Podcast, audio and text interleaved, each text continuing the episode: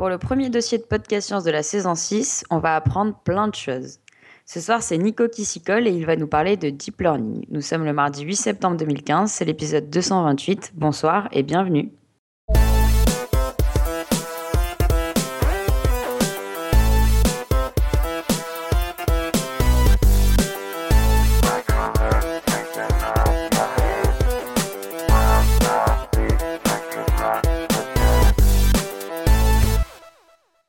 Commence par un tour de table. Donc en Belgique, on a Billy. Bonjour Billy, qui a déjà dit bonjour du coup. Bonjour une fois. On a ah oui voilà bonjour une fois parfait.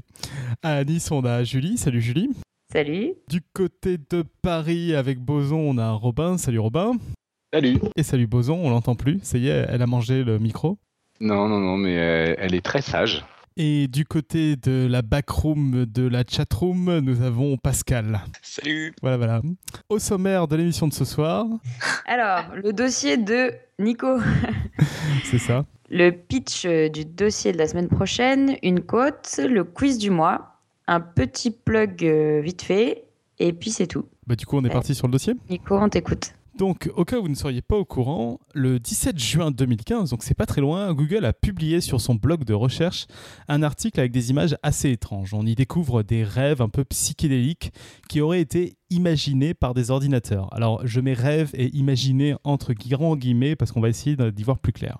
Derrière ces images, en fait, il y a toute une famille d'algorithmes au nom évocateur, le deep learning. Alors du coup, avec tout ça, avec des images psychédéliques, avec un tel nom, bah, il n'a pas fallu plus pour que à peu près tous les journaux, même généralistes, en parlent.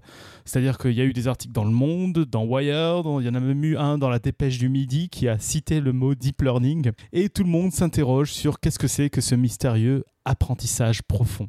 J'adore la traduction française, elle n'est pas officielle. Et euh, suite à ça aussi, un peu au même moment, même si c'est pas forcément directement lié au deep learning, on a pas mal de gens, euh, dont des gens assez importants et euh, dont la parole porte dans, dans, les milieux de la Silicon Valley, etc., et chez les scientifiques tels que Hawkins ou Musk, qui voient même les prémices d'une intelligence artificielle et donc d'un danger pour l'homme. Eh bien, on s'est dit que pour cette rentrée, il était temps que Podcast Science fasse le point. Et donc, ça va être un dossier en deux parties. On va d'abord commencer cette semaine par euh, voir un peu ce que c'est que le deep learning, comment ça marche, est-ce que c'est vraiment nouveau? Et puis, la semaine prochaine, on se posera la question de quel est l'avenir de l'humain quand les machines se mettent à rêver. Tout le monde est prêt? Ouais. Ouais. Alors, le deep learning, c'est donc un, un, nom pour des algorithmes d'apprentissage, ou apprentissage qu'on appelle aussi machine learning en anglais. Je vais utiliser un peu les deux termes. Sauf que machine learning, je trouve, est, particulièrement clair. Donc le machine learning, c'est une manière très très particulière de résoudre des problèmes. Alors que la plupart des scientifiques cherchent à modéliser un phénomène pour prédire ses effets, ceux qui font de l'apprentissage cherchent à créer une machine qui sera la plus à même à résoudre le problème toute seule, sans avoir besoin de le comprendre. Du coup, ils conçoivent leur machine de manière à ce qu'elle ait plein de paramètres à régler, comme plein de petits boutons, pour s'adapter au problème, et c'est ce qui va lui permettre d'apprendre, donc apprendre avec des grands guillemets, parce qu'apprendre, ça va plus constituer à tourner les boutons comme il faut pour résoudre un type de problème.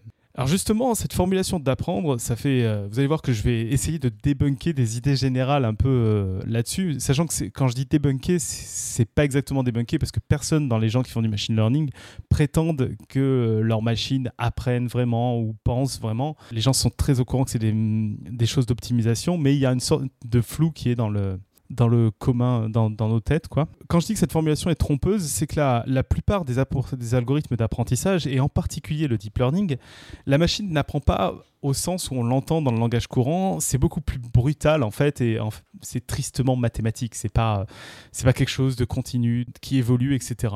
En fait, euh, si vous vouliez apprendre, euh, si vous vouliez que votre machine apprenne à reconnaître les membres du podcast, par exemple, sur des photos, vous allez d'abord devoir créer un ensemble d'images d'exemples avec plein de photos des membres du podcast sur lesquelles vous savez qui est présent et vous décrivez qui est présent, et c'est ça qui va lui servir d'apprendre. Et du coup, en plus, euh, déjà, donc ça veut dire qu'il faut une énorme base d'apprentissage, parce que quand un enfant apprend, on n'est pas en train de lui montrer des images les unes après les autres de chats en lui disant c'est un chat, c'est un chat, c'est un chat. C'est quelque chose qui se fait de manière plus continue. Et pire encore, euh, quand on dit apprendre et savoir qu'on a reconnu ou quoi, en fait, derrière ça, on est obligé de mettre des chiffres, parce que pour faire des mathématiques et pour faire des algorithmes, on est obligé d'en finir par des chiffres, et donc il va falloir quantifier ce qui est un bon ou un mauvais résultat. C'est-à-dire que au final, quand on a notre image, il va falloir quantifier euh, si elle a bien reconnu le bon membre du podcast. Alors dans ce cas-là, c'est pas très compliqué. On pourra compter le nombre d'erreurs, c'est-à-dire le nombre d'images où on se trompe, et essayer de minimiser ce nombre d'erreurs en tournant nos boutons. Et une fois que tout ça est fait, c'est-à-dire qu'on a choisi nos boutons et qu'on a optimisé notre machine, l'algorithme est figé et il ne bouge plus. Ça, c'est sans doute une des choses qui est la moins, euh, la moins claire dans, dans la tête, c'est que une fois qu'on a euh, optimisé cet algorithme, qu'on a fait l'apprentissage, et on va voir que c'est pas simple de faire l'apprentissage, donc on ne le fait pas hyper régulièrement, à chaque fois que vous lui présenterez la même photo, l'algorithme donnera exactement la même réponse. Et si un nouveau membre arrive dans le podcast, la machine n'apprendra jamais d'elle-même à le reconnaître. Il faudra reprendre l'apprentissage et, euh, refaire tourner les boutons. Est-ce que c'est clair déjà tout ça? C'est un peu général sur l'apprentissage. Non. ouais, j'ai pas compris ce que. Enfin, apprendre, du coup, pour une machine, c'est j'ai pas bien compris ce que ça voulait dire en fait. On va y venir en, plus en détail, mais apprendre pour une machine, ça, finalement, c'est pas la machine qui apprend, c'est que on va trouver, on va régler les paramètres comme si tu imaginais tourner plein de boutons sur une machine qui aurait un million de boutons et trouver les meilleurs réglages de ces boutons pour qu'elle donne la meilleure réponse à la question qu'on lui pose. Mais c'est pas déjà ce que font toutes les machines? C'est-à-dire? Bah, Je sais pas, pour moi, une machine, tu, elle avait une fonction, et enfin une, une instruction, et en fonction des paramètres qu'elle avait, elle réglait les boutons et elle réalise cette fonction. Si, ça, ressemble beaucoup à ce que font beaucoup de machines, sauf qu'en général, quand c'est un humain qui va contrôler la machine, tu vas avoir peu de boutons au sens où tu vas en avoir une dizaine. Et déjà, tu vas essayer de les régler. C'est déjà compliqué. On va le ah, voir dans les algorithmes d'apprentissage. Tu te retrouves des fois à avoir des milliers, voire des millions de boutons à régler. Donc, tu ne peux plus le faire à la main.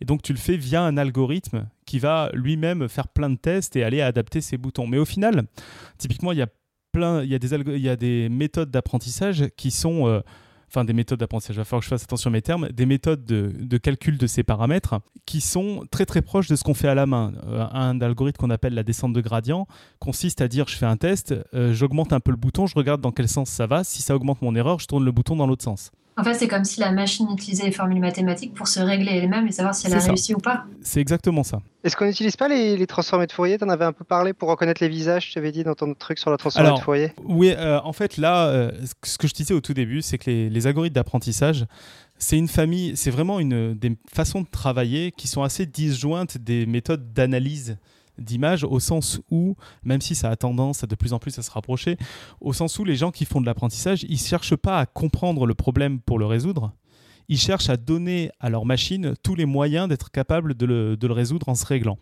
Donc, du en coup, il y a plus de problèmes après. Quoi, du, coup, par rapport à la transformée de Fourier, on peut, on peut utiliser la transformée de Fourier pour donner des informations supplémentaires à la machine, mais ils ne vont pas essayer de faire un modèle de visage en disant un visage, il y a deux yeux, il y a une bouche, etc. Ils vont laisser ça à la machine. D'accord. Tu voulais dire, Robin?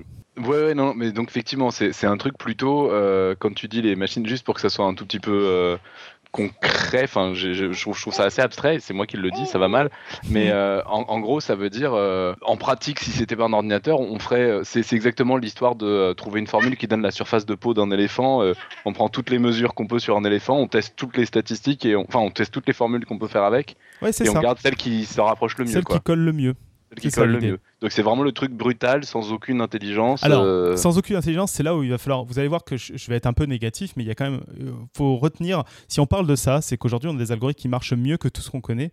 Donc ça marche bien.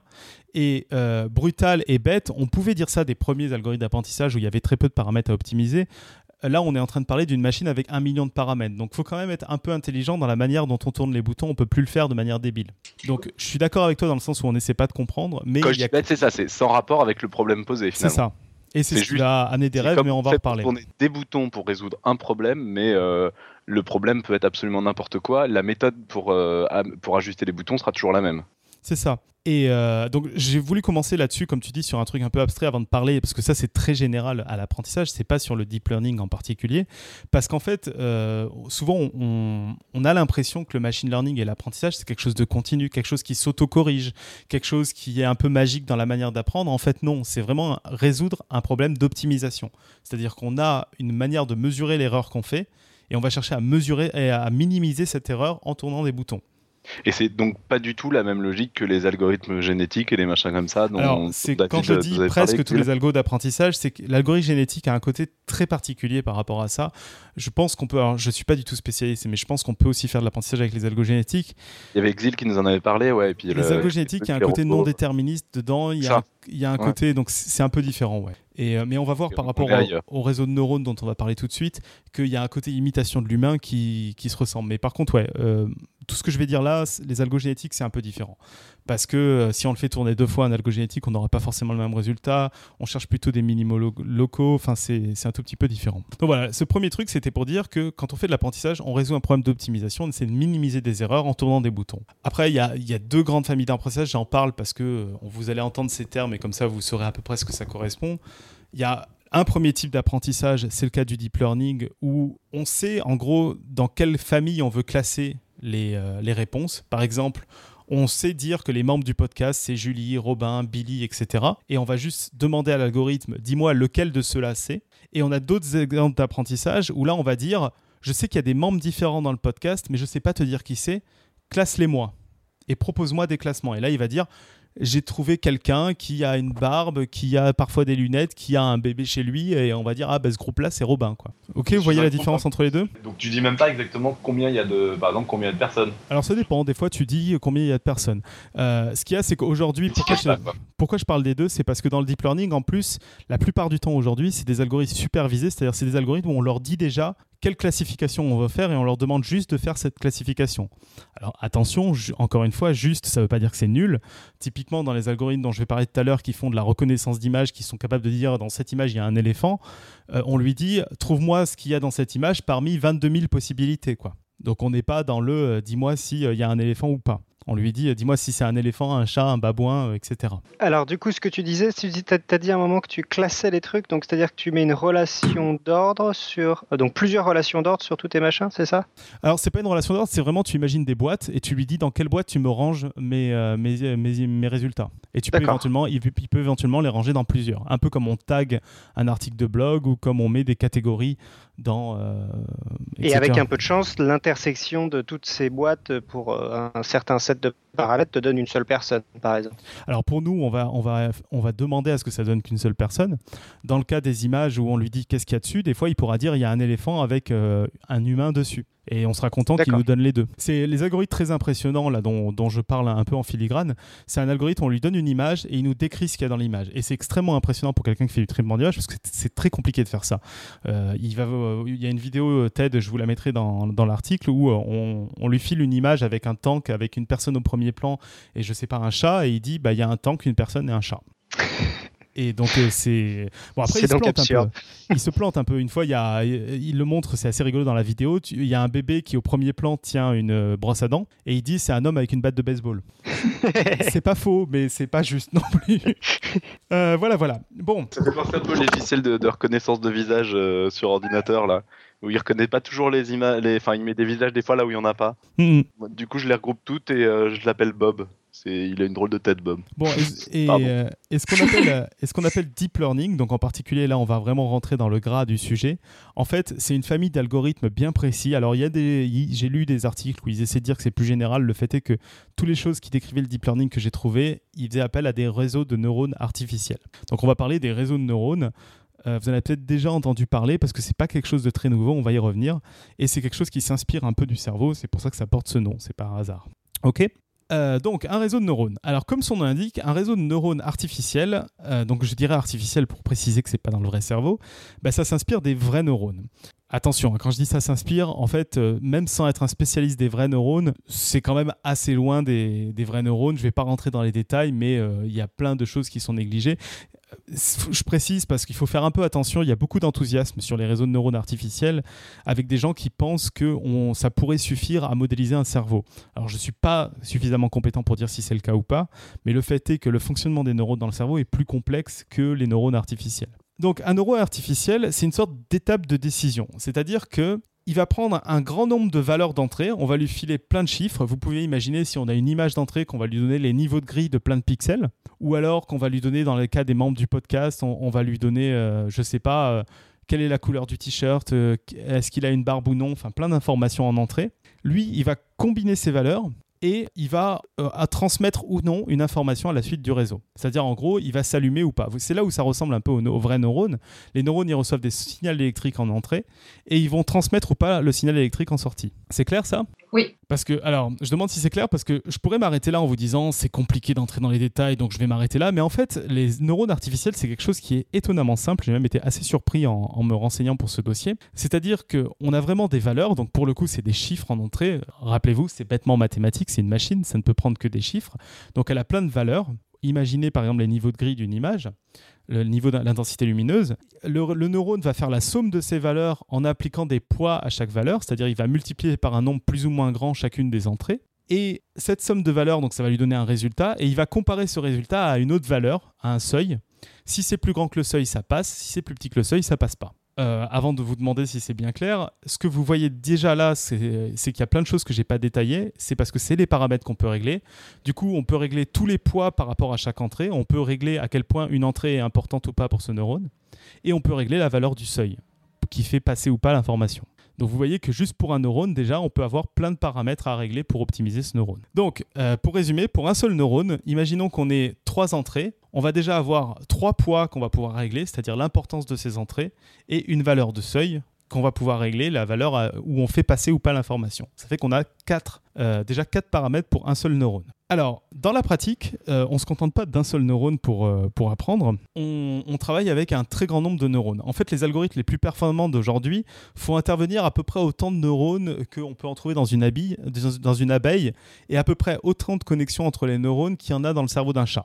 Donc, c'est euh, quand même un sacré nombre de neurones. Et dans les réseaux de neurones artificiels, ces neurones, en fait, on les organise par couches. Alors, j'ai lu à plusieurs reprises que c'est des choses inspirées du cerveau humain, mais j'ai pas plus de détails, donc je vais pas m'avancer là-dessus.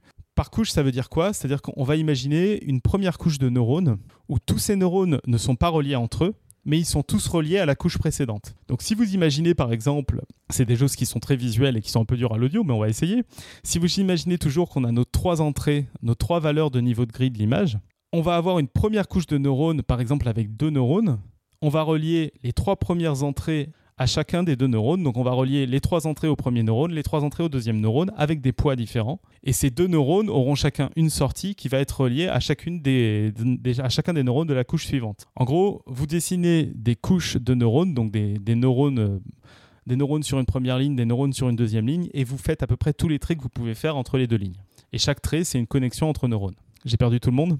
Moi, ça va encore à peu près. Euh, j'ai dû perdre un neurone au passage. Euh, non, ça a l'air logique. Tu as deux neurones en haut, deux neurones en bas. Il y a trois entrées voilà, tu qui connais... sont reliées toutes les deux aux deux neurones, c'est ça Et tu connectes Et tout. les- quoi. Et tu connectes tout entre couches. Alors, ce qu'il faut retenir là-dedans, vu que vous n'allez pas mettre les mains dedans a priori pour le pratiquer, c'est qu'en faisant ça, dès qu'on rajoute un neurone, on va augmenter énormément le nombre de paramètres parce qu'on va augmenter le nombre de connexions et pour chaque connexion, il y a un petit poids à régler. Donc si on imagine par exemple, j'ai fait le calcul qu'on a trois valeurs d'entrée, comme je disais, et qu'on a deux sorties possibles et qu'entre les deux, on a une couche, une couche avec un seul neurone, on aura déjà huit paramètres à régler, c'est-à-dire les trois poids des entrées qui vont dans, dans le premier neurone, le seuil de la sortie de ce neurone, et les poids d'entrée pour les deux sorties, les deux réponses euh, à l'algorithme et le seuil des deux réponses. Donc on a déjà 8 neurones, 8 paramètres à régler. Et si on rajoute un seul petit neurone sur la couche, je ne vais pas vous faire le détail, vous irez voir dans, dans le, dans le dossier, ça fait qu'on passe à 14 paramètres. En rajoutant, là on n'a qu'une couche intermédiaire avec que deux neurones et on a trois entrées et deux sorties, on est déjà à 14 paramètres. Donc le nombre de paramètres peut augmenter de manière incroyable et c'est pour ça que ces choses-là peuvent être euh, peuvent être complètement réglées de manière très très fine. Et par rapport à la question que tu posais Robin, tu vois là au niveau du fonctionnement des neurones que c'est bête comme chou. On fait une combinaison linéaire et on compare à un seuil et ça passe ou passe pas. On peut difficilement imaginer un neurone plus simple. Alors, euh, dans la pratique, là, je vous ai détaillé vraiment le fonctionnement de base euh, pour les puristes et pour ceux qui s'intéressent vraiment euh, au deep learning. Vous pourrez aller voir, il y a des sources, y aura des sources dans le dossier. D'abord, les couches de neurones peuvent être plus complexes pour correspondre à des problématiques d'image plus particulières. Et les neurones aujourd'hui, c'est pas des oui ou non aussi binaires, c'est des choses un peu plus continues pour qu'on puisse faire des mathématiques dessus. Mais l'idée est la même, c'est que il y a des fois où ça passe, ça fait passer quasiment tout, et des fois où ça fait passer quasiment rien entre les deux. Maintenant, on en arrive un peu au gras, c'est que donc on parle de tout ça, ça paraît révolutionnaire, et là il doit y avoir Pascal qui est en train de de ruminer dans son coin parce qu'il me disait tout à l'heure, moi j'en ai déjà entendu parler il y a je ne sais combien d'années. T'en as entendu parler il y a combien d'années, Pascal? Des réseaux de neurones Oh, C'était à la fac, donc ça fait pas loin de 15 ans. Voilà, il y en a 15 ans. Donc, on peut se demander, est-ce que c'est euh, un peu une révolution, ce deep learning, comme ont essayé de le faire croire plein d'articles grand public qu'on a pu lire récemment ben, En fait, pas tellement. Donc, c'est ce que disait Pascal. Les réseaux de neurones sont apparus autour des années 50 euh, et ont été plusieurs fois à la mode et sont passés de mode plusieurs fois, en fait. Grosso modo, il y a eu trois phases de mode des réseaux de neurones et le deep learning, c'est la troisième phase où ils sont à la mode pour des raisons encore différentes. Alors les premiers réseaux de neurones, c'était des choses extrêmement simplistes qui faisaient pas vraiment intervenir des couches encore et qui sont assez vite passés de mode parce qu'ils étaient trop limités et que d'autres approches se montraient beaucoup plus euh, efficaces. C'est dans les années 80 qu'il y a eu un vrai regain d'intérêt euh, avec des avancées qui ont posé en fait la plupart des concepts que je vous ai présentés ici. Il y a eu tout ce qui est les notions de couches, les notions de neurones un peu plus particuliers que je vous disais euh, par rapport à la porte d'entrée et surtout des algorithmes qui permettent de très rapidement faire de l'apparition pour entraîner les neurones. Euh, et finalement, ces réseaux de neurones dans les années 80-90, ils sont entrés en déclin euh, parce que on a beaucoup eu d'ambition pour leurs résultats. On pensait qu'ils allaient pouvoir tout faire et finalement ils n'ont pas réussi à tout faire. Ça n'a pas donné beaucoup d'excellents résultats. Il y a eu quelques be- beaux résultats, mais pas des choses, euh, pas, pas autant qu'on en aurait voulu. Et surtout, il y a des nouveaux concepts de machine learning qui n'avaient rien à voir et qui étaient beaucoup plus efficaces. Et donc ça a été passé de mode. Et finalement, c'est aujourd'hui, vers la moitié des années 2000, que la troisième vague des réseaux de neurones est apparue. Et contrairement à ce qu'on pourrait croire en lisant les articles et tout, la, la- la nouveauté se situe pas vraiment dans la, dans la science du réseau de neurones, dans la, dans la technique, mais plus dans la convergence de beaucoup de choses dont on va parler euh, tout de suite, qui, qui explique pourquoi il y a un tel regain d'intérêt. Alors, je vous parlais euh, il y a quelques minutes euh, d'une vidéo TED.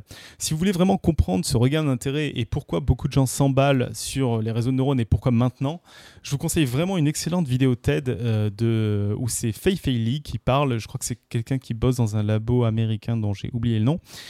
qui parle de reconnaissance d'image et qui parle justement de comment elle a construit un algorithme avec ses équipes pour décrire des images. Comme je vous disais, il y a un tank sur cette image, il y a un, un monsieur avec une batte de baseball qui est en fait un enfant avec une, avec une brosse à dents. Alors, c'est là où vous allez vous rendre compte un peu pourquoi maintenant et pourquoi on s'emballe.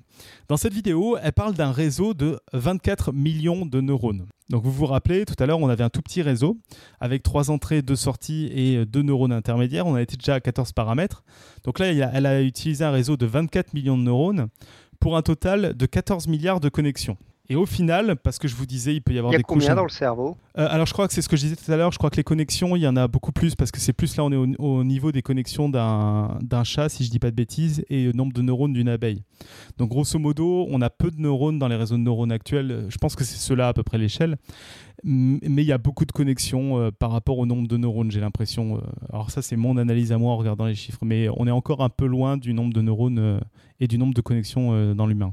Et donc là, il y a quand même 140 millions de paramètres à régler. Donc par rapport à ce que vous disiez, Robin, tout à l'heure, et, euh, Billy, euh, quand on a 140 millions de boutons à régler, on commence à avoir un peu de mal de le faire à la main. Un stagiaire. Ouais, c'est ça, stagiaire. Et en fait, cette troisième vague des réseaux de neurones, c'est ça. C'est l'échelle des réseaux et du coup l'incroyable efficacité de certains algorithmes. Et si on parle de deep learning, donc d'apprentissage profond, c'est parce que justement, on a commencé à réussir à faire fonctionner des réseaux de neurones qui avaient beaucoup plus de couches qu'avant. C'est-à-dire que dans les années 80, on allait jusqu'à 2-3 couches de neurones. Et là, ils montent jusqu'à 10-12 couches de neurones ce qui est très impressionnant en plus, c'est les résultats. C'est-à-dire que vous donnez une image quelconque à l'algorithme de Feifei, c'est ce que je vous disais tout à l'heure, euh, Feifei Li, et il vous décrit ce qu'il y a sur l'image. Et comme je vous disais en introduction, si vous aviez demandé à n'importe quel chercheur de traitement d'image euh, il y a une dizaine d'années si c'était possible, il vous aurait dit que, non, on était très loin de ce genre de résultats. Le deep learning, donc, comme son nom euh, l'indique pas forcément, c'est un réseau de neurones plus profond, avec des couches de neurones, avec plus de neurones, avec plus de connexions, etc. Alors là, je sais pas vous, mais on pourrait se dire, bah, c'est tout. C'est, enfin, il suffisait d'augmenter le nombre de neurones et de couches et puis c'est bon, ça marchait. On a mis, on a mis 30 ans à faire ça. C'est là où on va un peu modérer le fait que bah, on est un peu déçu parce que c'est pas si innovant que ça. Bon, vous avez une machine sous la main, certes géniale, mais avec 140 millions de paramètres à régler, donc on peut pas vraiment dire que on a l'impression d'avoir résolu le problème à ce stade.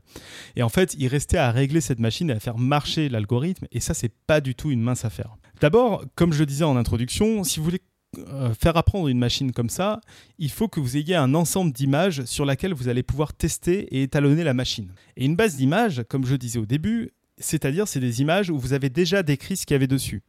Sauf qu'avec 140 millions de paramètres, euh, vous pouvez pas vous contenter de quelques milliers d'images. Parce que si vous avez quelques milliers d'images et que vous avez 140 millions de paramètres et que vous les adaptez pour ces images, vous avez de grandes chances de faire ce qu'on appelle du surapprentissage, c'est-à-dire d'avoir tellement de paramètres dans votre modèle que vous allez pouvoir le faire aux petits oignons pour ces images-là, mais il va plus du tout marcher pour d'autres images. Et du coup, l'équipe de, de Fei en fait, c'est ce qu'elle explique dans la vidéo, ils ont travaillé non pas sur quelques milliers d'images, mais ils ont travaillé sur 15 millions d'images.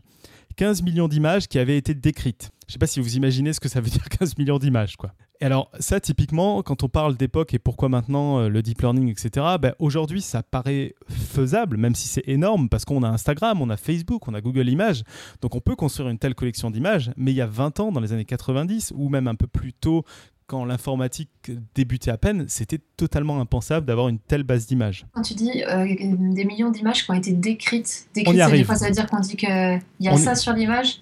Ouais, et on y arrive. Et justement, quand tu as 15 millions d'images, il n'y a pas fini parce qu'il faut les classifier. Et là, le problème, c'est que comme c'est cette collection qui va vous permettre d'apprendre, il faut vous dire ce qui est sur la à la machine ce qu'il y a sur chaque image, et on n'a pas d'algorithme pour faire ça, parce que c'est ce qu'on essaie de construire. Bah oui. Et, euh, et dans cette vidéo-là, euh, elle disait, on a essayé de classifier dans 22 000 catégories les images. Je ne sais pas si vous imaginez le boulot. Et, qui, qui choisit les catégories? Comment ça se passe? On n'a pas le choix. On doit le faire faire à des humains. Et donc, c'est là aussi où on arrive à une époque où on est capable de le faire. Parce qu'aujourd'hui, c'est possible et en fait, c'est même relativement simple, contrairement à, ce qu'on pourrait croire, parce qu'il existe des outils comme un outil qui s'appelle le Mechanical Turk d'Amazon, qui permet de, de, faire faire des tâches simples à des humains à travers le monde entier. Et justement, les équipes de Faithfully, donc dans cette vidéo, ils ont fait travailler 50 000 personnes depuis 167 pays pour faire, en même temps, pour faire cette tâche. Mais en gros, ça consistait en, quoi la tâche ben, que les gens Il y avait une image qui apparaissait et on leur disait euh, décrivez l'image, dites ce qu'il y a sur l'image comme objet, comme animaux, etc. Et puis j'imagine, on leur demandait des catégories ou des choses comme ça. Et c'est, enfin, ils étaient payés pour le faire quand même. Oui, ils étaient payés. Tu es payé sur le Mechanical Turk. C'est des tâches, c'est des tâches qui sont très simples à faire pour des humains, mais qui sont très compliquées à faire pour des machines. Euh, il y a Google qui s'en sert aussi assez régulièrement, enfin qui s'en sert, je crois, pour ses euh, Googles, Googles pour, enfin pour faire de la reconnaissance d'image, par exemple, sur des choses où ils n'arrivent pas à le faire. Parce qu'aujourd'hui, il y a des tâches, il n'y a que les humains qui savent les faire, et donc on leur présente des images, on leur demande soit d'écrire, soit de dire oui, non à une question, ou des choses comme ça. Parce que je sais que dans la il y a certains trucs de recherche où on fait faire ça euh, gratuitement. Euh, pour, euh, je sais que pour les, il y a des gens qui classent des, c'est un jeu, tu classes des galaxies. Je crois que c'est Zoo Universe que ça s'appelle, mm-hmm. et tu classes des galaxies parce que c'est pas facile à faire sinon. Oui, tout à fait. Bah, ça fait partie. En les gens font ça gratuitement. concrètement, c'est le même esprit, c'est-à-dire que c'est des choses qui n'existaient pas il y a 20 ans. Et c'est des choses qu'aujourd'hui on peut faire grâce à Internet et grâce aussi à, et maintenant en plus en payant on peut le faire. En biologie, tu peux euh, replier des protéines et voir quelle est la configuration qui marche le mieux. Mais bon, c'est la même chose. Mais en tout cas, mon message là-dessus, c'était pas tellement c'est l'outil d'Amazon qui permet uniquement de faire ça, c'était plus que c'est des outils qu'on n'avait pas il y a quelques années et qu'aujourd'hui on a et qui donc permettent de faire ce genre de choses. Et typiquement, c'est ce que j'étais en train de rechercher parce que je ne l'ai pas noté dans mon dossier, il va falloir que je le rajoute. Le Mechanical Turk, de mémoire, je crois que ça date de 2007 ou quelque chose comme ça. Donc c'est quelque chose qui est extrêmement récent. Et avant, euh, on aurait eu bien du mal à se dire, bon, 15 millions d'images, il faut qu'on les annote. On fait comment? Et, euh, et, voilà. Et puis bien sûr, bon, je vais pas rentrer dans le détail parce que je pense pas que c'est le gros du problème, mais euh, il faut aussi une capacité de calcul pour après faire l'apprentissage là-dessus, et il se trouve que depuis aussi quelques années, maintenant, on a des vraies capacités de calcul distribuées sur des bases de données gigantesques parce que bah, il y a Facebook, il y a Twitter, il y a toutes ces grosses boîtes qui sont passées par là, qui ont des énormes bases de données, qui font du calcul et qui commencent à avoir l'habitude de ça. Est-ce que c'était pas la même chose aussi euh, Ça existe de moins en moins, mais les trucs pour vérifier que tu n'étais pas une machine et on te demandait de lire des chiffres ou des lettres? Ouais, le captcha de Google. Le captcha, c'est ça. Ouais. où as la, en fait dans le captcha de Google, vous pouvez tester la prochaine fois que vous en verrez un. Euh, il vous demande deux séquences de, lettres. La première, il sait pas ce que ça veut dire, ou la deuxième, je sais plus. Hein. celle qui est la plus moche, il sait pas ce que ça veut dire et il vous demande de faire de la reconnaissance. Et la deuxième, il sait, c'est ça qui est le captcha. D'accord. Donc ça leur permet de faire de la reconnaissance à bas coût, quoi. Parce que je sais que pendant un moment aussi, enfin je sais pas, ils le font peut-être toujours aussi, euh, ils demandaient des. Clairement, c'était des, euh, des, trucs issus de, photos de, de, plaques de numéros, euh, genre par exemple le numéro devant chez toi, un peu flou. Et tu, bah, tu voyais que c'était clairement pour identifier que cette rue-là, tu étais au 13 de la rue si tu voyais un truc de, street, quoi, une photo de, rue. Oh là là, c'est horrible. Donc voilà, pour, pour vous, donc, tout ça pour dire que ce qui est assez intéressant finalement sur le deep learning, c'est que plus qu'une révolution scientifique, c'est en fait une révolution technique où parce qu'on est à cette époque-là, parce qu'on a des bases de données gigantesques, parce qu'on a des compétences sur le calcul distribué euh, sur des bases de données gigantesques, parce qu'on a des moyens de collaboration via Internet pour faire travailler des humains euh, sur une grosse base de données, on est capable de le, de, le, faire fonctionner. Mais pour reboucler avec ce que je disais au tout départ, donc vous imaginez bien que quand on a fait un algorithme qui marche, mais où on a fait apprendre sur 15 millions d'images, on va pas le mettre à jour toutes les, toutes les 5 minutes. C'est euh, quand même une grosse entreprise d'aller mettre à jour avec des nouvelles images cet algorithme. Euh, voilà, voilà. Est-ce que vous avez des questions là-dessus ou euh, vous êtes grande bouche ouverte sur, le sur les nombres délirants Ouais, c'est impressionnant. Ok, du coup, à la fin de ça, ça, je vais quand même tâcher de répondre à mon sujet d'ouverture, comment les ordinateurs rêvent, parce qu'on a ouvert tout ça en disant que Google avait fait un article avec des images psychédéliques. Alors là, je me dois, en, en étant honnête scientifiquement, je, me dois d'avouer que moi, j'aime pas vraiment le machine learning, je suis pas très très fan et pour une raison qui est assez simple, j'ai été, étonné et amusé de voir que l'article de ce blog de Google euh, ouvrait cet article par exactement ce qui me déplaisait au niveau du machine learning. Alors je ne vais pas vous le lire en anglais, quoique. Euh, non, je ne vais pas vous le lire en anglais, je vais vous le traduire. C'est qu'ils disent les réseaux de neurones artificiels ont, fait un progrès qui est remarquable en, classification d'images et en reconnaissance. Euh, de, de, voix, speech recognition, qui est la reconnaissance de, de quand on parle. Mais même si ces outils sont très utiles et sont basés sur des méthodes mathématiques très bien connues, en fait, on comprend pas grand-chose et, euh, de pourquoi ces modèles fonctionnent ou ne fonctionnent pas. Donc en gros, un peu comme au départ, on vous disait je vais construire une machine avec des paramètres à régler, quand elle marche, on se retrouve un peu con parce qu'on a un algorithme qui marche du tonnerre, mais on ne comprend rien. Et c'est un peu le défaut du machine learning, enfin défaut pas pour tout le monde, hein. il y a des industriels, en fait, la plupart des industriels vont, vont s'en foutre hein, de ça, de se dire j'ai un algo qui marche, j'ai pas besoin de comprendre pourquoi, mais c'est qu'on se retrouve à avoir un algorithme qui fonctionne très très bien, mais bon, ben, on comprend pas. On est complètement sorti du paradigme où on fait un modèle, on essaie de prédire quelque chose et on a compris le modèle. Non, là, on comprend rien, on a construit une machine qui nous a dépassé dans son fonctionnement. Voilà, donc, et pour certaines personnes, moi j'en fais partie, ça peut être assez frustrant. Du coup, euh, qu'est-ce que c'est que ces rêves de Google? Ben, En fait, les rêves que vous avez pu voir, c'est une tentative de compréhension. C'est-à-dire que les ingénieurs de Google, les chercheurs de Google, se sont dit, on va quand même essayer de comprendre ce qui se passe dans nos réseaux de neurones qui fonctionnent si bien. Et donc, ils ont fait ce qu'on appelle du reverse engineering, qui, ils ont été essayer de remonter la source pour essayer de voir ce qui se passait dans les neurones. Donc en gros, ils ont donné une, image à leur, euh, à leur machine. Ils lui ont dit décris-la moi. L'image a dit bah là il y a un bateau, là il y a un chat, là il y a quelque chose. Ils ont été voir des couches intermédiaires de neurones. Ils ont regardé ce que disaient les neurones et ils ont essayé d'amplifier ce que disaient les neurones. Donc en fonction de la couche, plus les couches sont avancées, plus elles ont tendance à donner des choses euh, précises, entre guillemets, moins elles sont avancées, plus elles donnent des choses abstraites. Les premières couches vont dire ah ben Moi, je vois une ligne là, moi, je vois une ligne, moi, je vois un coin. Donc, ils dit Ouais, vas-y, amplifie, rajoute des lignes, rajoute des coins. Ça, ça donnait les images que vous avez pu voir où il y avait beaucoup de lignes euh, qui étaient rajoutées, euh, très géométriques, qui faisaient un peu de l'art abstrait géométrique. Quand on allait plus loin dans les couches, elle disait Là, je vois un œil. Il disait Ouais, ouais, super, dessine-moi un œil. Et ça donnait un peu ce qu'on voit sur le logo de Podcast Science avec du deep learning, où il rajoute un œil sur l'image. Et c'est ça qui donne ces images psychédéliques, c'est qu'on voit un peu finalement, c'est pas des machines en train de rêver, c'est des machines en train de penser, en train de réfléchir à comment euh, classifier cette image. Sachant que penser, c'est entre très grands guillemets, parce que c'est juste un bête algorithme déterministe mathématique qui donnera toujours la même chose. La machine ne pense pas. C'est juste des calculs qui sont faits de manière très, euh, très directe. Quoi. En gros, ce serait comme une amplification de ces étapes de déterminisme. En Ouais, c'est ça sur ces étapes. Et ce qui est intéressant quand même, parce que ça leur a permis de découvrir des choses. Ils ont découvert que, en effet, en fonction des couches, il y avait plus ou moins de précision, plus ou moins de détails sur ce qu'on voyait. Euh, ils ont aussi découvert des trucs amusants. Vous pourrez aller voir l'article. Je vous l'ai mis dans, je vous le mettrai dans les sources du dossier. Ils ont découvert que pour la machine de reconnaissance, un alter c'était forcément accompagné d'un bras. C'est-à-dire que quand on lui disait reconnais un alter, elle rajoutait toujours un bras qui portait l'alter. Sans doute parce qu'elle avait appris sur des images où il y avait toujours un bras qui portait l'alter. Donc c'est des choses assez amusantes parce que ça veut sans doute dire aussi que si un jour on lui donne un alter sans bras, elle va avoir du mal, quoi. Et là, pour le coup, c'est peut-être une différence avec l'apprentissage humain quand même. Ouais, ben, sans doute. Il y a plein de choses comme ça, en effet, parce que même l'enfant qui tient sa brosse à dents, d'un point de vue euh, chercheur en traitement d'image, c'est pas mal comme résultat, parce que c'est pas stupide. Il y a une forme qui ressemble à une batte.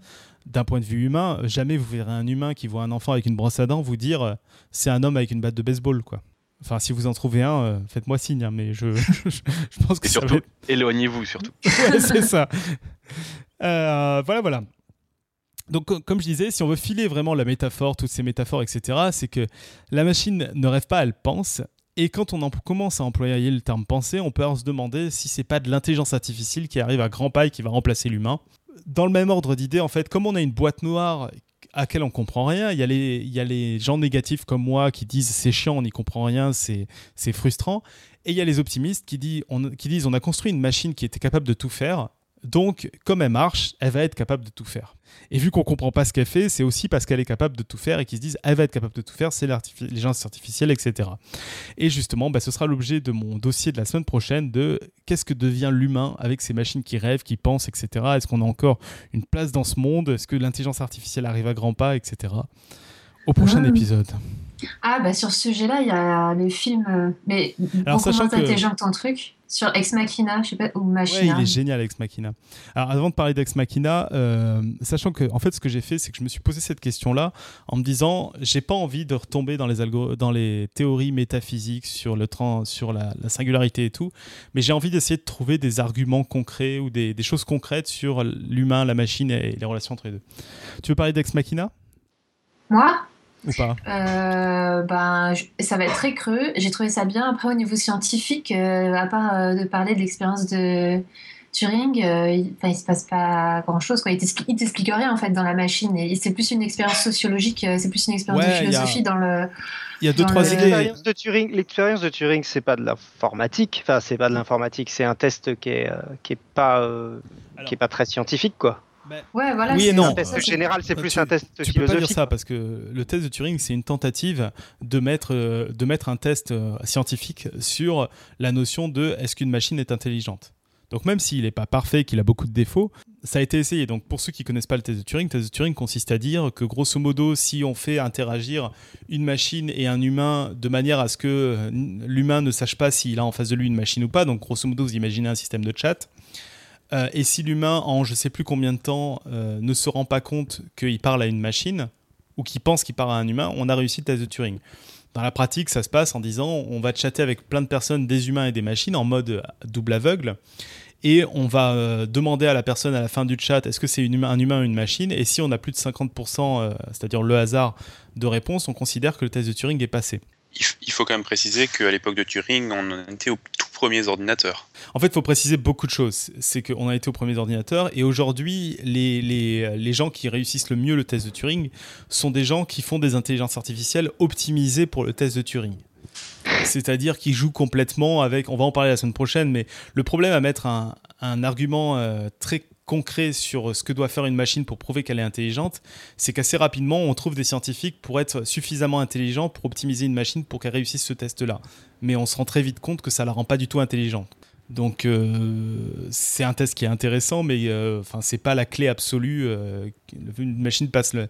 Enfin moi si je vois une machine passer le test de Turing pour de vrai, parce que les dernières qu'on a vues, euh, ils faisaient passer ils faisaient passer la machine pour un enfant de 13 ans qui parlait mal l'anglais, donc euh, c'est un peu facile à ce stade-là.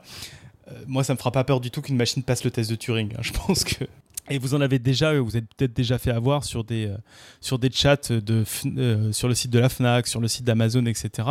Où je pense que des fois, c'est des, des bots et on s'en rend pas forcément compte parce que ils ont, si vous leur demandez s'ils ont des enfants, ils vous disent oui, parce qu'ils peuvent bouder, parce que, etc. quoi. Euh, Ex Machina, il y a, y a un truc qui est très intéressant pour moi, c'est que grosso modo, le personnage principal, c'est c'est le patron de Google, c'est le créateur de Google, quoi. Même s'ils appellent pas ça Google, c'est le créateur d'un moteur de recherche, blablabla. Et son intelligence artificielle, il l'a pas conçue un peu à l'ancienne, justement, à ses façons d'algorithme d'apprentissage, mais plus en se disant, elle est connectée au réseau. Et en fait, c'est une sorte d'intelligence euh, globale Commune. du réseau, quoi, commune. Et où, en effet, pas mal de, de transhumanistes et compagnie euh, parlent de ça comme, euh, comme une surintelligence, en se disant, euh, si on est tous connectés au réseau, on aura une intelligence plus forte euh, que tout seul, quoi. Mais bon, on va parler un peu de ces sujets la semaine prochaine, ça va être rigolo. En essayant de pas trop spoiler euh, Ex Machina quand même. Non, non, non, ça va. Il meurt à la Oui. fin, je crois. Tous. Tous.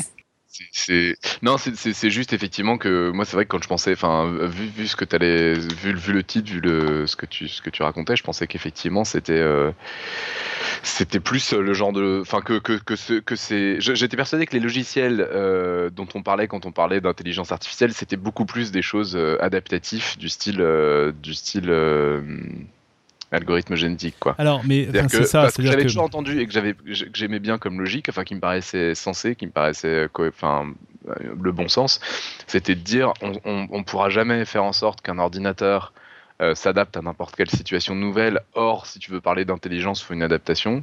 Et donc, plutôt que de plutôt que d'essayer de tout prévoir, faut essayer de faire en sorte qu'il puisse s'adapter. Ouais, et là, alors, ce sachant qu'il décrit, que... en fait, il, il peut s'adapter à un truc qui ressemble à quelque chose qu'il a déjà, quoi. Ouais, alors sachant que là, ce dont j'ai parlé, c'est très précis, c'est le deep learning. Euh, j'ai pas du tout parlé des algorithmes qui justement essaient de faire de l'intelligence artificielle. Mais euh, c'est vrai qu'il y, a- il y a cette vague sur le deep learning qui a impressionné les gens où tout le monde en parlait et se posait des questions. Et c'était là où je voulais replacer les trucs. Après, les, les gens qui font Donc du, euh, des systèmes de chat, c'est ce dont tu as parlé qui a, qui a fait justement beaucoup parler. bah, ça a été un peu au même moment. Après, euh, c'est pas des gens qui citaient euh, exactement, hein, mais ce que je veux dire, c'est qu'après tous les systèmes de chat, par exemple, il y en a beaucoup où tu peux papoter avec des gens qui, euh, qui sont des robots. Euh, ça marche, c'est des algorithmes qui sont très très différents et qui, enfin, j'aurais même du mal à en parler. euh, Ce serait même intéressant d'en faire un dossier dessus, mais c'est très très très différent. Après, une des choses qui est extrêmement compliquée dans ces algorithmes et qui est en général mal fait, c'est la mémoire qu'a ton le robot en face de toi. Parce que c'est hyper compliqué, tu vois. Il y a des quand tu discutes avec un humain il y a des choses anodines que tu t'en fous. Tu vas pas les mémoriser. C'était une blague, c'était de l'ironie, c'était machin. Mm, mm, mm. Et c'est hyper dur de. Donc, euh, je crois qu'il y a ça quand tu disais et s'adapter. Du coup, ouais, c'est compliqué. Mais il faut qu'ils retiennent les noms, il faut qu'ils retiennent les informations. Ouais, mais ou le qu'ils nombre d'enfants, ou, il y a euh, plein de choses, mais il y a plein de choses, euh, il y a plein de choses euh, que tu lui dis ou au contraire, il faut pas qu'il s'en souvienne. Là, il y a, la- il y a la, hiér- la hiérarchisation des informations. Alors, Gabriel, là, dans la chatroom, ça doit être compliqué d'avoir une vraie conversation avec un robot sans libre arbitre ni expérience. Fais attention à ça. Parce qu'en fait, moi j'ai discuté, j'avais un pote en fait qui travaillait, faudrait que je le fasse venir en fait, qui travaillait dans une boîte où il faisait justement des robots pour euh, des services après-vente, etc. Et ces robots c'était très drôle, tu pouvais, euh, tu pouvais les draguer par exemple. Et ils mesuraient, euh, je crois qu'il y avait genre 50% des gens qui leur parlaient qui les draguaient. Et du coup, ils avaient des réponses pour draguer et, et les gens restaient, donc ça, ça devait marcher. Toi, moi j'ai réussi à le faire bouder. Je l'ai insulté et tout, je le, je le pourrissais à chaque fois. Et évidemment, il fait, mais euh, je te répondrai pas avant que tu t'excuses quoi. Mais euh, ouais, mais comme euh, le machin qu'il y a sur les téléphones là, comment ça s'appelle là, le logiciel euh, juste pour euh, euh, Siri, c'est ça? Siri. Ouais, tu, tu peux lui raconter n'importe quoi, euh, il essaye de s'adapter quoi. C'est rarement. bon. Non mais moi je pensais, je sais pas, c'était les trucs, mais c'était Exil, Exil nous en avait parlé hein, de toutes ces choses-là où c'était plus pour euh, se déplacer ou des choses comme ça, ou genre euh, le robot que tu vas envoyer sur Mars ou des machins comme ça, euh, tu sais pas exactement face à quoi il va être confronté, ah, face à, à quoi il va être confronté, face à quoi il va se retrouver, faut que je me décide, et, euh, et donc faut, faut juste qu'il apprenne à analyser, enfin d'une certaine manière analyser une situation pour euh, trouver une solution sur le moment quoi. Hmm. Mais les algorithmes génétiques, c'est assez différent. Enfin, je pourrais pas en parler là comme ça. Mhm. Euh, Bon, on en avait déjà Après, parlé. moi, ce qui me pose beaucoup de problèmes. En fait, j'ai quasiment autant de problèmes euh, euh, idéologiques avec les algorithmes génétiques qu'avec l'apprentissage.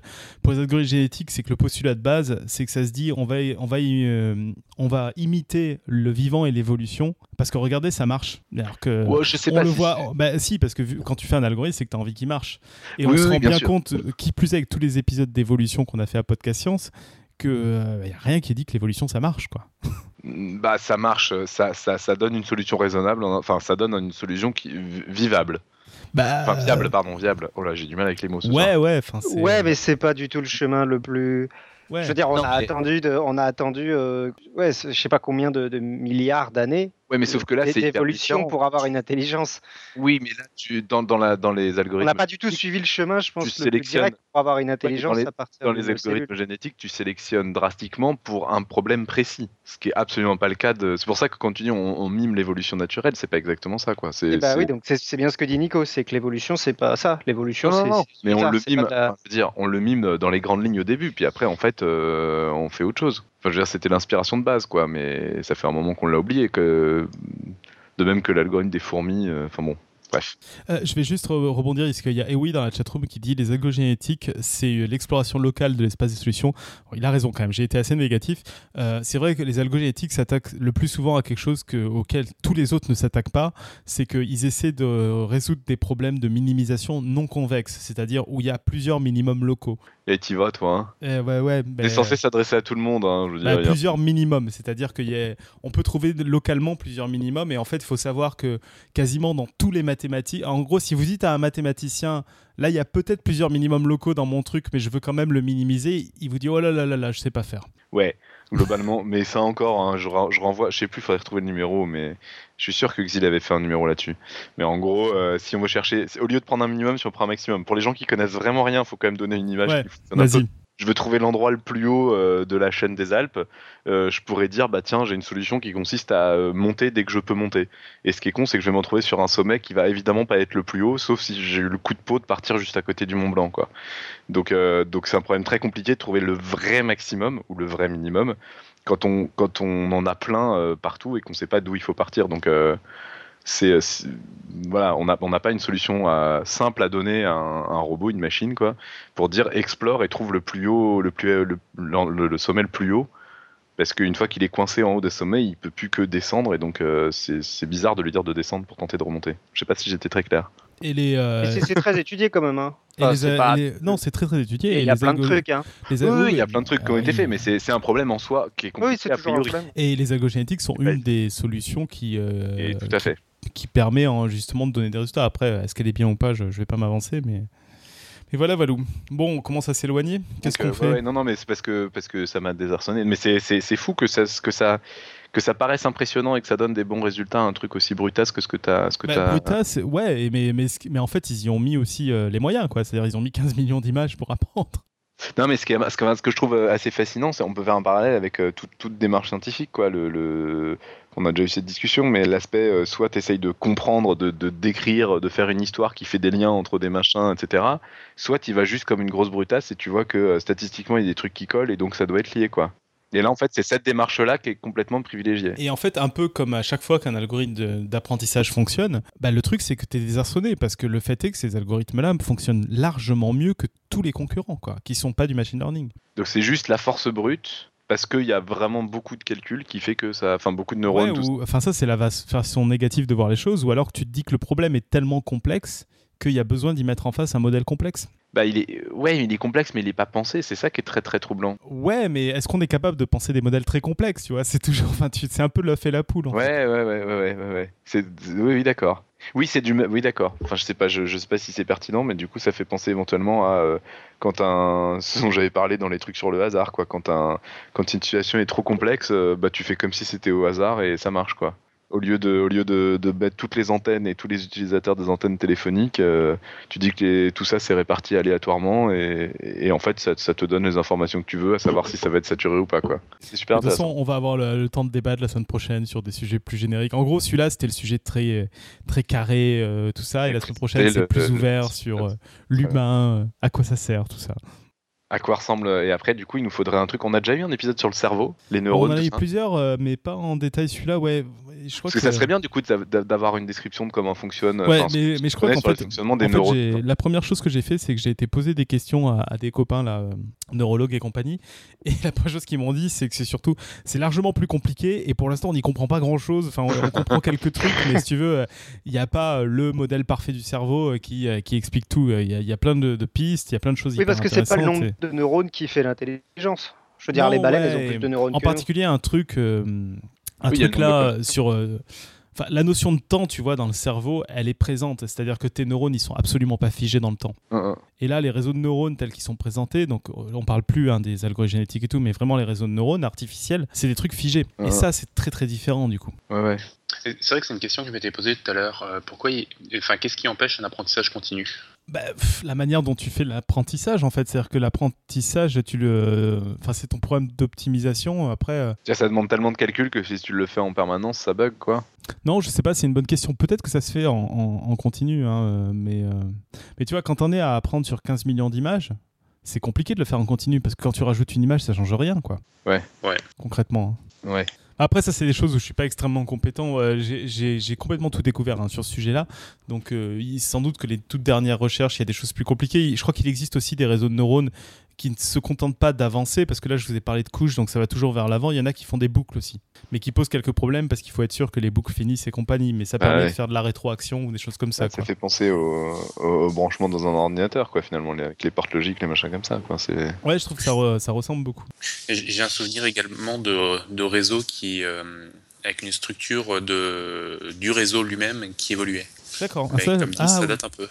Alors moi j'ai vu, j'ai entendu parler de deux choses. Donc il y a d'abord, euh, je vous en ai parlé un tout petit peu, il y a des réseaux, de- il y a des architectures de réseaux de neurones, c'est-à-dire des, des réseaux qui sont un peu plus compliqués que ce que je présentais là, avec des poids partagés entre neurones, etc. Et un truc qui ressemble à ce que tu disais, c'est que je crois qu'il y a des gens qui pendant l'apprentissage font exprès de tuer des neurones pour voir si ça continue à marcher et pour essayer d'optimiser un peu le nombre de neurones et le nombre de connexions. Et ce qui est marrant, ouais, dans le, le- cerveau, l'idée c'est au début on a euh, plein de neurones et plein de connexions, et en fait euh, l'apprentissage ça renforce des connexions et ça en enlève d'autres. Ça revient, ça revient, ça ressemble quoi. Ah tiens, ça me fait un truc me fait penser. euh, Gabriel l'a dit. Pourquoi on laisse pas l'algorithme se balader sur Google Images en, en tapant des mots clés pour apprendre tout seul? Euh, C'est une bonne question. Je sais pas trop, mais je pense que ça- les deux doivent être un peu liés. Euh, par contre, un truc rigolo, c'est qu'avec un algorithme, alors je pense que c'est un ça doit être le même type d'algorithme. euh, ils ont fait ça sur des vidéos YouTube et là ils l'ont fait en mode euh, pas supervisé. Donc euh, c'est ce que je vous disais où on lui dit pas comment classer et a priori l'algorithme a découvert le concept de chat. C'est-à-dire qu'il a mis tout un tas de vidéos ensemble en disant bah, sur ces vidéos il y a le même truc qui ressemble vaguement à ça et voilà. Bah, Ça par exemple c'est rigolo mais leur algorithme a priori arrive à, à détecter des chats et c'est extrêmement compliqué de détecter un chat parce que dans le genre de truc qui peut avoir des formes et des couleurs hyper variées en fonction des images, enfin les possesseurs de chats vous comprendrez de quoi je parle, c'est fou qu'il arrive à reconnaître des chats et ça faire un truc déterministe pour enfin un truc euh, modélisé pour reconnaître les chats je pense qu'on on en est loin quoi. Voilà voilà pour les ouvertures. Je vais essayer de pas trop parler plus parce que sinon je vais dire des conneries. Est-ce que tu as quelque chose à ajouter pour le pitch? Bah donc euh, non, le pitch la semaine prochaine ça va être plus ouvert, ça va être sur euh, à quoi sert l'humain, qu'est-ce qui caractérise un humain, qu'est-ce qui à travers l'histoire de l'humanité a, a caractérisé l'humain, euh, beaucoup plus ouvert quoi. Le but va être de faire réfléchir pour ouvrir la saison en beauté.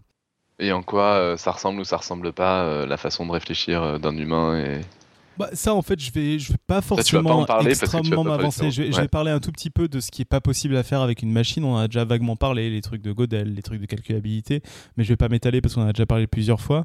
Et après, essayer de réfléchir à qu'est-ce qui caractérise un humain, qu'est-ce qui, j'ai fait une côte là-dessus là pour ce soir. Qu'est-ce qui, est-ce que vraiment les machines vont nous remplacer et qui elles vont, elles vont remplacer en premier quoi? Mais en fait, pour résumer, par rapport à ce que tu disais, c'est que les machines apprennent, mais ne pensent pas. Ouais, alors euh, bon, sachant qu'elle ne pense pas, euh, c'est une question d'interprétation. Tu vois, quand je te disais, euh, voilà les étapes intermédiaires, il y a des gens, je pense, qui peuvent voir ça comme de la pensée. Les gens qui font de l'analyse de langage pour après faire des réponses à des chats, je pense qu'ils ils considèrent à un moment peut-être qu'elle pense. Donc c'est compliqué de dire, elle ne pense pas. Par contre, c'est Wolfram qui disait ça. Là, je tease un peu mon dossier de la semaine dernière. Wolfram, qui est quelqu'un qui a fait un logiciel de mathématiques et même un site qui s'appelle Wolfram Alpha, qui est une sorte de Google, mais où vous pouvez poser des questions de maths, corréler des données, etc. Et euh, qui disait que les machines ne se donnent pas d'objectifs. C'est-à-dire que même si une machine fait des choses très très poussées, c'est jamais elle qui aura décidé de le faire. C'est ça, c'est ce que j'allais te dire, ça se pose pas de questions quoi. Et ça, c'est un- je trouve que ça, c'est une piste qui est très très intéressante. Et que, en effet, j'ai jamais vu d'exemple de machine qui, a, qui avait ex nihilo, c'est- qui, qui ex nihilo s'était donné un objectif. Quand Curiosity se dit je vais aller visiter la montagne, elle se donne pas d'objectif, c'est codé dans son truc. Qu'est-ce que tu dis, Johan? Conquérir le monde. Ça. Ouais, mais ça, on n'a pas justement pour l'instant. Et Enfin, peut-être que ce sera programmé. Mais je veux dire euh, que d'elle-même, Mais il faut que ça soit programmé, ouais. que d'elle-même, elle fasse sa crise d'adolescence et qu'elle décide de quitter la maison et d'aller faire le tour du monde, on n'a pas encore vu quoi. J'aime bien ta, ta vision de, de la crise. Mais t'as un peu de ça en fait, c'est rigolo parce que t'as aujourd'hui elles obéissent quoi, elles sont très très obéissantes en fait. Bref. On passe à la côte du coup On passe à la côte. Alors les côtes, on en a plein de, de Aline. Moi j'en ai juste ramené une, donc je vais la dire, qui dit If you're afraid that you might be replaced by a computer, then you probably can be and, and should be. Si vous êtes effrayé que vous pourriez être remplacé par un ordinateur, alors euh, vous pouvez probablement l'être et vous devriez l'être. Mm. De William H. Bossert. Je la trouve très amusante. Ouais, très bien. Euh, si on a deux, trois autres qui sont pas mal, une euh, courte qui est Il faut avoir moins peur de l'intelligence artificielle que de la stupidité naturelle, de Joël de Rosnay. De René, on dit. De René, ouais, bon, je suis C'est désolé. grave, c'est pas grave. Et une longue de Stephen Hawking, je vais quand même la lire parce qu'elle introduit très bien la semaine prochaine, parce qu'il fait partie des gens donc qui ont exprimé une, un- une peur vis-à-vis de l'intelligence artificielle. Il dit Les formes primitives d'intelligence artificielle que nous avons déjà se sont montrées très utiles, mais je pense que le développement d'une intelligence artificielle complète pourrait mettre fin à la race humaine. Une fois que les hommes auraient développé l'intelligence artificielle, celle-ci décollerait seule euh, et se redéfinirait de plus en plus vite. Les humains, limités par leur lente évolution biologique, ne pourraient pas rivaliser et seraient serait dépassé. Voilà, voilà. Des remarques. Joyeuse, joyeuse perspective, non C'est c'est- c'est bien. On, on finit sur une Bah, note on On finit positive. sur une petite on, on va en discuter. Bah, les trois, hein, finalement. hein. Euh, J'en avais une, mais j'ai pas eu le temps de la retrouver, là, qui disait aussi que les ordinateurs restent cons ou un truc comme ça. On aurait peut-être dû finir là-dessus. Ah Bref. ouais, bah, ça, ça, ça, c'est mieux. Tu la retrouves pour la semaine prochaine. C'est ça. Bon, J'en ai plein, là, pour la semaine prochaine. On passe On au passe quiz au quiz Alors, euh, ben, du coup, ceux qui étaient là en live euh, la semaine dernière ont pu l'entendre. Alan relance les bons vieux quiz. Yeah Donc, pour la prochaine émission en roue libre, il répondra à la question il faut boire 2 litres d'eau par jour, un faux ou un tox Alors, vous en pensez quoi? On vous demande pas une réponse bien détaillée. hein. Vos histoires, anecdotes, avis sur la question sont ce qui nous intéresse. Et Alan se charge de la réponse officielle. Donc, je répète la colle il faut boire 2 litres d'eau par jour, un faux ou un tox Moi, j'arrête pas de boire d'eau depuis en attendant d'avoir la réponse. Quoi. Dans le doute Ah, mais attends, 2 litres, c'est pas 4, hein Ouais, mais avec les 2 litres de bière. Bon, Johan, t'as un plug, il paraît. Ouais, j'ai un plug. J'espère que ça se un- passe à Paris. Hein. Non, mais en fait, c'est un, c'est un faux plug. En fait, c'était, enfin, c'est un plug et plug et pas plug. Euh, je suis tombé il y a quelques mois maintenant sur le site Woman in Space sur Wikipédia et qui est absolument euh, catastrophique parce que en fait, plus de la moitié de l'article parle de Mother in Orbit. Donc juste le site Wikipédia anglais, le site Wikipédia français n'existe pas et je trouvais que c'est, il, il est, il est effroyablement sexiste. hein. Et du coup, je me demandais, euh, est-ce qu'il y avait des gens qui étaient un peu spécialisés en Wikipédia qui pouvaient, euh, est-ce qu'il des gens qui qui savaient comment est-ce que modifier ça et si- s'ils voulaient euh, le faire? Pour le Wikipédia français ou anglais, tu dis Anglais? C'est le Wikipédia anglais. La page Wikipédia française. Déjà, on peut faire la page Wikipédia française de- des femmes françaises, enfin des femmes dans l'espace. En fait, plus de la moitié c'est Mother in Space et puis à la fin, même ça parle même de la gestation dans l'espace, sachant qu'il n'y a eu aucune femme enceinte dans l'espace. En fait, ça parle surtout de rats, enfin de rats du coup. Enfin, ça n'a rien à voir avec les femmes dans l'espace, en gros. Et le problème, c'est que le mec qui a fait cette page-là est une énorme star du, de Wikipédia, a fait des milliers d'articles, etc. Du coup, je sais que si je modifie la moindre chose et qu'il n'est pas d'accord, ça va revenir en arrière, comme ça a déjà été fait à de multiples. Voilà. Donc, je ne sais pas s'il y a des spécialistes de Wikipédia qui nous écoutent et j'aimerais bien, du coup, euh, je ne sais pas s'il y a des gens que ça intéresse d'essayer de modifier ça. Voilà. Voilà. Est-ce que on a euh, un robot qui nous a fait une conclusion ou pas? Je Euh. crois que malheureusement, il n'a pas encore pris l'initiative tout seul. Il n'est pas encore tout à fait développé. Il n'est pas encore libre. Bon, bah, très bien. Bah, tant que vous êtes humain, tant que vous avez au moins un but dans la vie qui est d'envoyer des messages à Podcast Science, de, de, d'envoyer Faire des, la pub des de réponses Podcast pour le quiz, de faire de la pub pour Podcast Science à travers les internets, à travers euh, euh, vos- Les internets maintenant, il y en a plusieurs. L'internet mondial, excuse-moi. Non, mais je sais pas, c'est comme tu veux, mais faut me prévenir, hein, Euh. parce que déjà que j'ai du mal à en gérer un. à travers l'internet mondial, à travers notre site donc podcastscience.fm, à travers SoundCloud, Facebook, Twitter, enfin tout le, tout le réseau.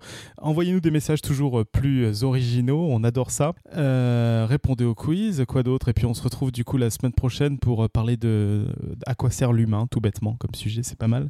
J'adore la, j'adore la question. Et voilà. Et d'ici là, bah, que servir la science soit votre choix.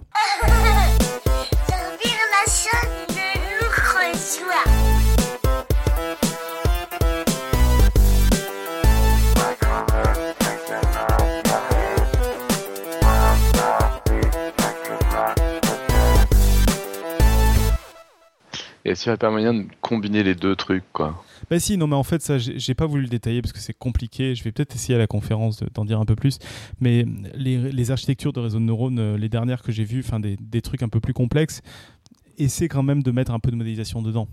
Par Mhm. exemple, si, si, euh, les premiers réseaux de neurones typiquement pour la reconnaissance d'écriture, tu mettais bêtement tous les pixels en entrée, un peu indépendamment. Le problème quand Ouais. tu fais ça, c'est que tu perds la notion de ce pixel il est à côté de celui-là, c'est pas Ouais. anodin comme information quoi. La reconnaissance de forme un minimum, quoi. Ouais, voilà. Et donc maintenant, tu as des réseaux de neurones qui, euh, qui font des choses un peu plus intelligentes, qui sont de dire on, on fait une, une première couche de neurones qui va nous faire que par construction, le truc est invariant par translation, c'est-à-dire que si tu lui présentes un chat en bas à gauche ou un chat en haut à droite, il te répondra la même chose. Euh, oui, et sinon, euh, s'il y a des gens célèbres dans la chatroom ou qui ont un gros aura sur Internet, je rêve de faire un- une sorte de faux test de Turing, c'est-à-dire de faire un système de bot mais quand deux personnes se connectent, ça met en face deux humains en fait. Et on leur demande après de choisir si c'est un humain ou pas. Je pense que ça peut être très drôle. Non, mais non, c'est toi la machine. Bah non, je suis pas une machine. Je rêverais de voir combien de pourcentage disent c'est Il un humain ou Il pas. y a quelqu'un qui, avait fait ça avec des, des trucs de Tinder, je crois. Qui faisait, qui avait associé des, qui, qui avait hacké le truc de Tinder pour que ce soit deux mecs qui se parlent en pensant qu'ils étaient de sexe opposé. Les deux mecs pensaient que c'était deux filles en face. et du coup, se draguaient mutuellement. Et au bout d'un moment, avaient une situation vachement inconfortable en disant, mais euh, enfin, bref, euh, avaient l'impression de se draguer très lourdement chacun de leur côté. Et en fait, à la fin, et c'était assez rigolo les dialogues. oui. J'ai lu un, un bouquin magnifique que je vous invite tous à lire qui s'appelle euh, Sapiens, enfin Sapiens, comme, euh, comme les Homo sapiens, et je crois que c'est A Brief History of Mankind, une brève histoire de l'humanité, qui est juste, en toute modestie, une histoire de l'humanité. quoi. Ah oui, tout va bien. En combien de pages? 50 Euh, non, pas tant que ça, 300 ou 400, je crois, un truc comme ça. À l'aise. Il fait des coupes. C'est ça. Non, mais c'est euh, enfin c'est- brillant à lire et c'est hyper intéressant. C'est euh, si vous vous souvenez, euh, on avait eu un dossier sur Jared Diamond sur sur pourquoi l'hémisphère nord a l'air de s'être développé plus rapidement que l'hémisphère sud, avec toutes les histoires des cultures plus faciles à cultiver et tout ça. Je crois que c'est quelqu'un qui qui a plus ou moins travaillé avec ou été élève de cette personne-là et qui du coup est un peu dans la même mouvance d'essayer d'expliquer des, des grands mouvements de l'humanité par des, euh, par des, des choses. C'était pas tant le nord contre le sud, c'était plus une étude des, des civilisations mais en général. Je crois qu'on avait plus Mm. parlé des cultures euh, euh, pré-colombiennes face aux, cultures. euh, Non, Ouais, t'avais il aussi, t'avais clairement aussi le fait pourquoi l'Afrique, qui avait plus de ressources naturelles, a, a s'est développée plus lentement à une certaine époque. Et où, Ouais. euh, c'était Laure qui était venu et a t'expliqué que bah, les animaux qu'on avait dans, dans- en Europe étaient beaucoup plus faciles à, à domestiquer, alors qu'en Afrique, ils en avaient comme la gazelle qui était impossible à domestiquer. Il y avait aussi beaucoup, effectivement, l'Amérique. Euh, euh, c'était beaucoup. L'Amérique, c'était beaucoup l'Europe de culture. Ils disaient qu'ils auraient mis des milliers d'années avant d'avoir euh, du, blé, je crois, ou un truc comme Le ça. Maïs. Le maïs. Le maïs. Ouais. Mm. 450 pages, Robin Sapiens. Oh, c'est quand même un peu long, hein. je trouve qu'il aurait pu faire ça en 50. Hein. Je vais te le raconter, tout va bien. ah, merci, c'est gentil.